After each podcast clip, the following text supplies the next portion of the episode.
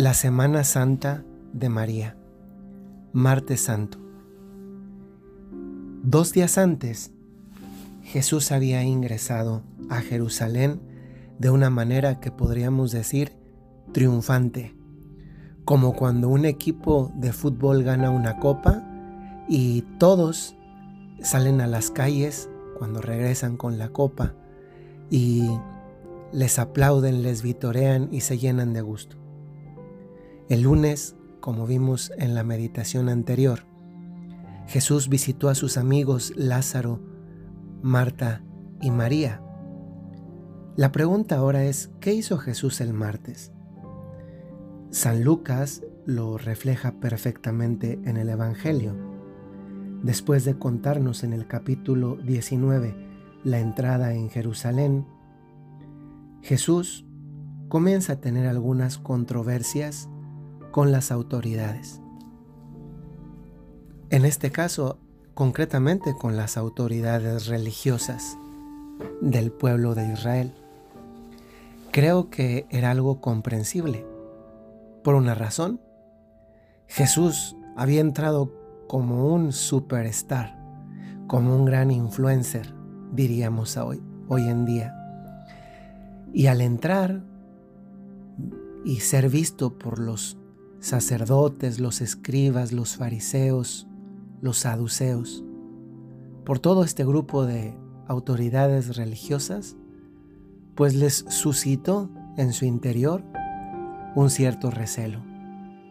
Y estas autoridades que ya desde antes buscaban cómo hacerlo caer, de qué acusarlo para poder condenarlo, ven en esto ahora que está en Jerusalén una nueva oportunidad.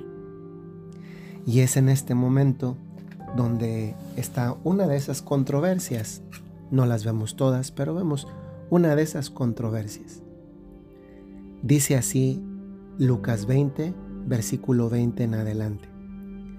Quedándose ellos al acecho, le enviaron unos espías que fingieran ser justos para sorprenderle en alguna palabra y poder y poderle entregar al poder y autoridad del procurador.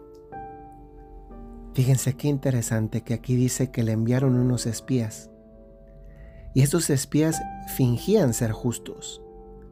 Fingían. Fingir ser buenos. Como a veces nos puede pasar a nosotros. Y estas personas espías que fingen ser buenos le preguntan esto. Primero, ¿cómo le hablan? Están fingiendo y le dicen así, Maestro, sabemos que hablas y enseñas con rectitud y que no tienes en cuenta la condición de las personas, sino que enseñas con franqueza el camino de Dios. Estaban fingiendo lo que le estaban diciendo, no lo creían. Y le hacen la pregunta que es con la que lo quieren acorralar. ¿Nos es lícito pagar tributo al César o no? Esta es una pregunta que tiene un sentido. El pueblo de Israel estaba en su territorio, pero ese territorio y ese pueblo estaban bajo el dominio de otro imperio, que era el imperio romano.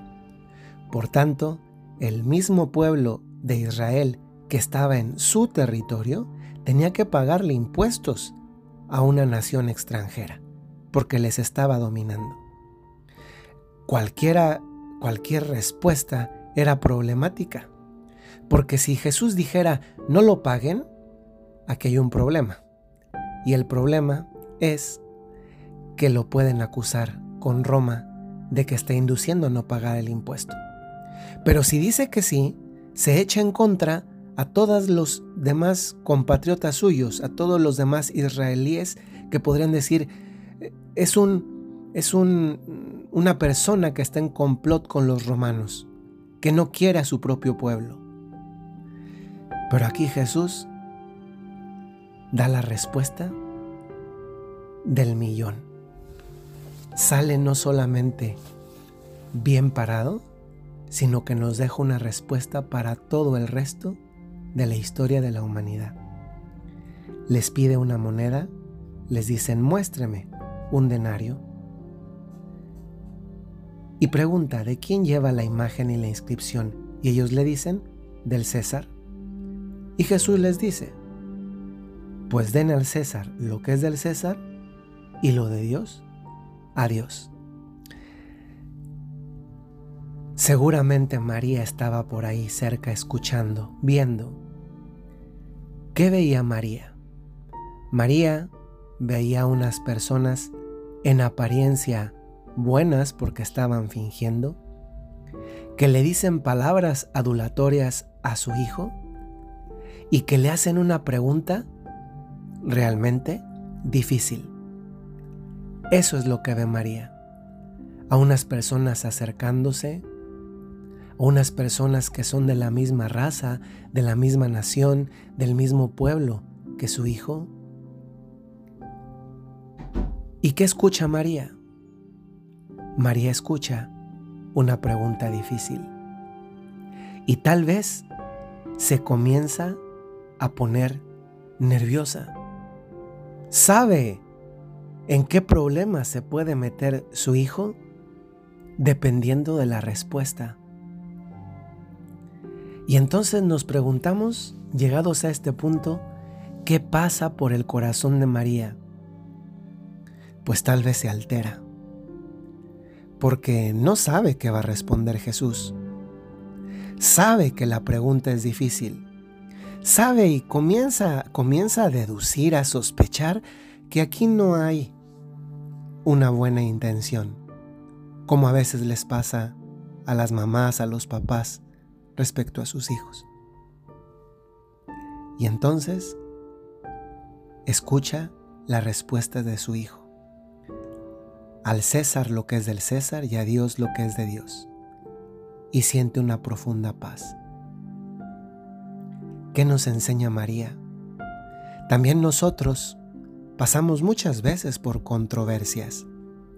Controversias propias y a veces también controversias derivadas de situaciones que viven los que nos rodean, nuestros hijos, nuestros hermanos, nuestros padres, tal vez el propio cónyuge, amigos cercanos.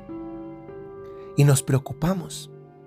Y la preocupación puede venir de pensar que todo está en manos simplemente de la persona pero aquí Jesús nos enseña algo, quien se pone en manos de Dios no puede tener sino la respuesta correcta en el momento adecuado para las personas que la necesitan. El fruto de la controversia que vio María, que vivió María, que tal vez le hizo pasar un momento brevemente ingrato en su corazón, le hace darse cuenta que quien está cerca de Dios tiene la respuesta adecuada, porque tiene el consejo de Dios. María también fue una mujer de consejo. Una persona que sabe dar consejo no es una persona que sabe dar recomendaciones prudentes. Es una persona que sabe escuchar a Dios y porque escucha a Dios, sabe transmitir a otros lo que le ha escuchado a Dios decirle. Y esta es una lección para nuestra vida hoy.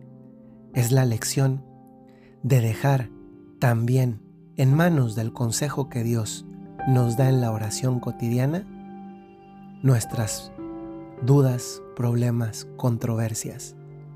Y esto precisamente nos invita a algo, nos mueve a algo, a no descuidar nuestra relación, nuestra propia, nuestra propia relación con Dios nuestro Señor. Esta fue la meditación de Virgen Peregrina de la Familia en este octaviario de preparación para la consagración mariana del domingo, del domingo 12 de abril, ofrecida por el Padre Jorge Enrique Mujica. Que tengan un buen día.